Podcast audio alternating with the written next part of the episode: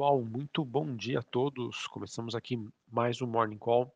Nesta terça-feira, dia 24 de maio, sou Felipe Vilegas, estrategista de ações da Genial Investimentos. Bom, pessoal, olhando para o desempenho dos principais ativos hoje, a gente acaba tendo aí mais um indício de que essa semana aí pode ser também de forte volatilidade, assim como aconteceu é, na semana passada, tá? Em que é, no caso, né, uh, para essa manhã, é, nós temos aí o temor de estagflação global afetando aí principalmente os setores de tecnologia. E antes da gente passar aqui sobre os detalhes do que vem acontecendo nessa terça-feira, acho importante a gente passar como estão o desempenho dos principais ativos de risco nesta manhã. Bom, pessoal, do lado das bolsas asiáticas, tivemos um dia de queda forte, destaque para a bolsa de Xangai na China, que recuou 2,5%. Da Europa, as maioria das bolsas por lá todas em baixa, destaque para a bolsa francesa com queda em torno de 1. Olhando para os futuros norte-americanos, Nasdaq caindo quase 2%, o VIX, que é aquele índice do medo, voltando a subir 3% hoje, se aproximando novamente do patamar dos 30 pontos. Índice dólar, dólar index, praticamente no 0 a 0 a 102 pontos. Taxa de juros de 10 anos nos Estados Unidos queda de 1,40 a 2,82. Bitcoin caindo 3,5%, voltando a ser negociado na região dos 20 mil, 29 mil dólares é, baixo, é, acompanhando também o movimento aí de baixa da, das ações de tecnologia nos Estados Unidos. Petróleo subindo 0,30 a 110 dólares o barril cobre recuando 0,86, níquel caindo quase 5% e o ouro subindo 0,35 nesta manhã.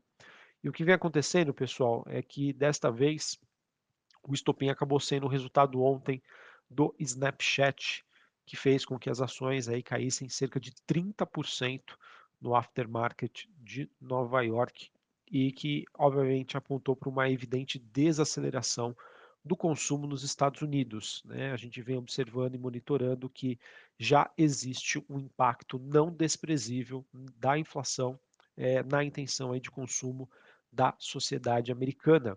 Inclusive, né, a própria empresa, né, o Snapchat, que é um aplicativo, alertou que deve frustrar as perspectivas aí de lucro e de receitas para o segundo trimestre em meio à deterioração das tendências macroeconômicas e isso acaba pressionando aí, justificando esse movimento aí de baixa após aí um dia de recuperação que nós tivemos ontem para as ações globais.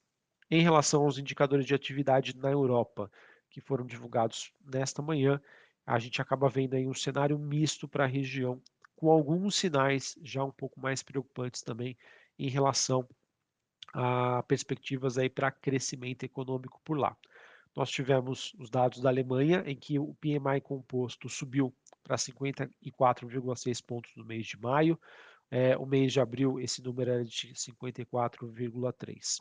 No Reino Unido, o PMI composto, é, que engloba né, atividade industrial e de serviços, caiu de 58,2 pontos para 51,8 pontos no mês de maio.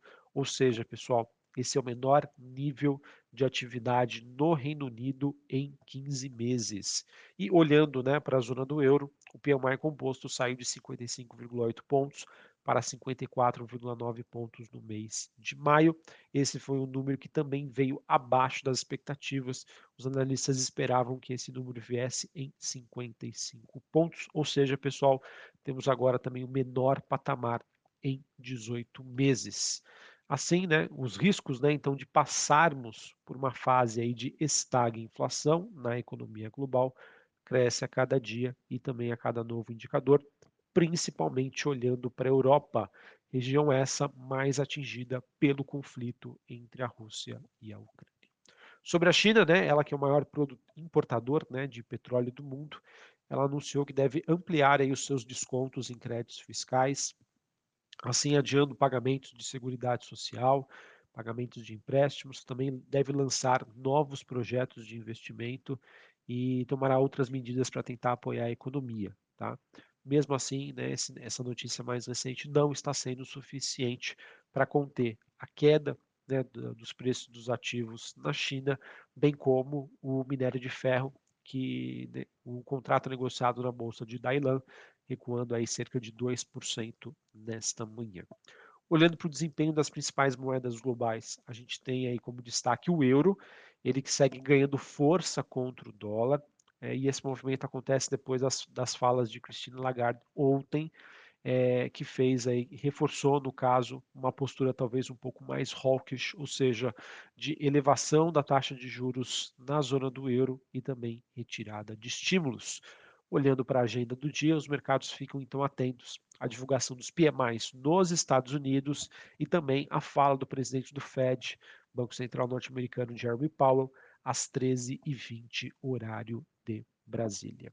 Beleza, pessoal? Então, infelizmente é isso que nós temos. Né? A gente que tinha ontem um cenário, digamos, mais positivo, mais construtivo, em que a ausência de notícias favoreceu esse movimento de recuperação, mas conforme eu reforcei com vocês, nós tínhamos ainda um pano de fundo bastante desafiador e esse estopim veio então com os resultados corporativos de empresas, de algumas empresas de tecnologia nos Estados Unidos e também dados que mostram né, que a inflação americana sim está impactando bastante na decisão aí da população por lá, bem como aí o noticiário um pouco mais negativo em relação à situação econômica europeia.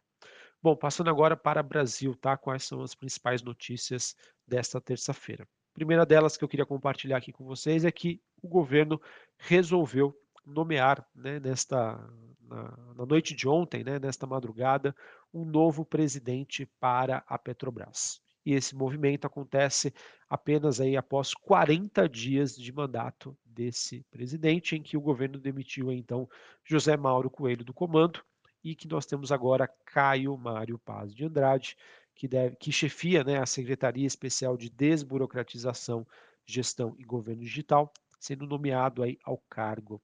É importante dizer que o Paz de Andrade ele é próximo de Paulo Guedes e também é, de Adolfo Saxida. De acordo com reportagem do Estadão, ele afirma que essa mudança ambiciosa, que aconteceu em última instância, tem por objetivo né, alterar a política de preços de, combustíveis da Petrobras, movendo aí as peças primeiramente na presidência e depois no seu conselho.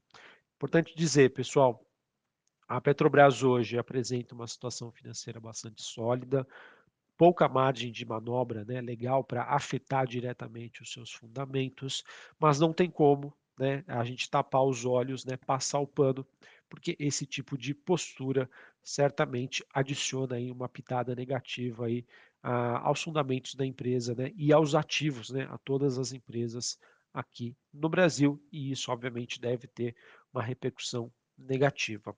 Olhando para a cotação das ADRs da Petrobras negociadas no pré-mercado de Nova York, já temos uma queda aí dos preços da ação em torno dos 4%. Tá? Importante dizer também que hoje a Petrobras fica em data ex-dividendos, ou seja, quem tinha ação até, até ontem teve direito a receber o dividendo que vai ser pago é, em breve, e vejo que é uma notícia aí que, obviamente, acaba trazendo bastante volatilidade, mesmo sabendo que hoje a Petrobras, é uma, em termos de valuation, é uma das ações mais baratas do Brasil. É uma ação aí muito barata quando comparada com seus principais pares globais.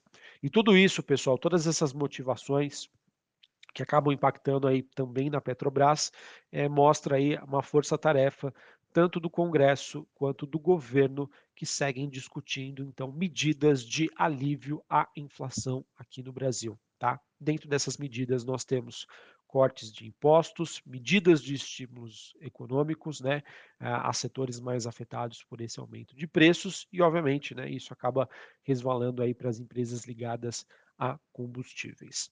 Sem sombra de dúvida, e é algo que eu sempre compartilho com vocês, que o mercado monitora de perto, sobre uma preocupação de qual seria o impacto fiscal de longo prazo de todas essas medidas que estão sendo adotadas hoje.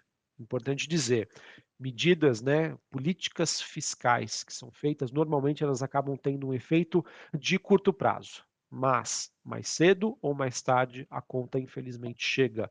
E vamos ver como que isso vai se desenvolver aí é, olhando para a economia brasileira. E claro, né, que a situação fiscal hoje extremamente positiva, extremamente, acho que talvez uma uma força de expressão, mas uma situação hoje muito melhor do que era prevista, abriu espaço para que isso acontecesse. Tá? E acredito que o mercado então deve monitorar de perto essa situação que ainda não gera impacto, mas se eventualmente o mercado entender que isso poderia se tornar um problema fiscal para o Brasil com uma visão de mais médio prazo, médio e longo prazo, isso poderia impactar na precificação das expectativas sobre a trajetória da Selic aqui no Brasil.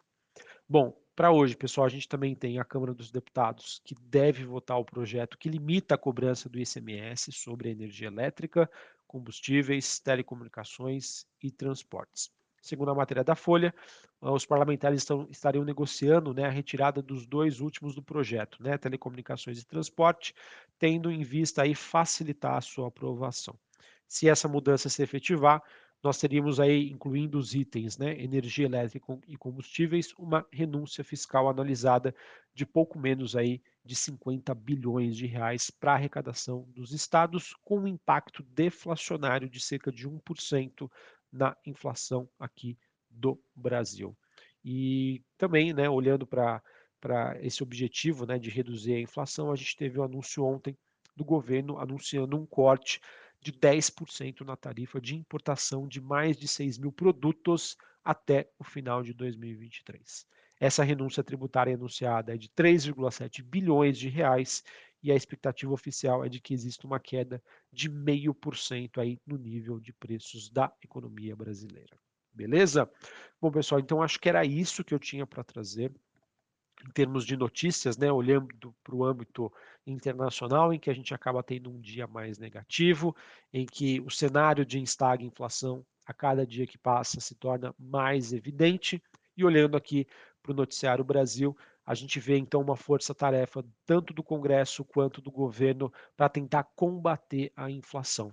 E esse combate à inflação está acontecendo através de uma intervenção em empresas, né, que é possível que o governo atue, numa renúncia fiscal, é, que obviamente, como eu já disse para vocês, tem sim um impacto a curto prazo, mas a longo prazo, se a conta chegar, eu vejo que isso poderia ser negativo. Tá? Então vamos ver como isso vai repercutir aqui no mercado brasileiro, que, no meu ponto de vista, né, apesar de entender que esse processo de renúncia fiscal poderia se tornar algo negativo, não é algo que eu vejo que possa influenciar diretamente o mercado brasileiro, que, na minha opinião, está muito mais correlacionado com o noticiário internacional. E se temos hoje um dia negativo né, para as ações globais e para algumas commodities, isso pode sim se traduzir num, numa, numa possível queda das ações brasileiras. Tá bom? Um abraço a todos, uma ótima terça-feira para vocês e até mais. Valeu!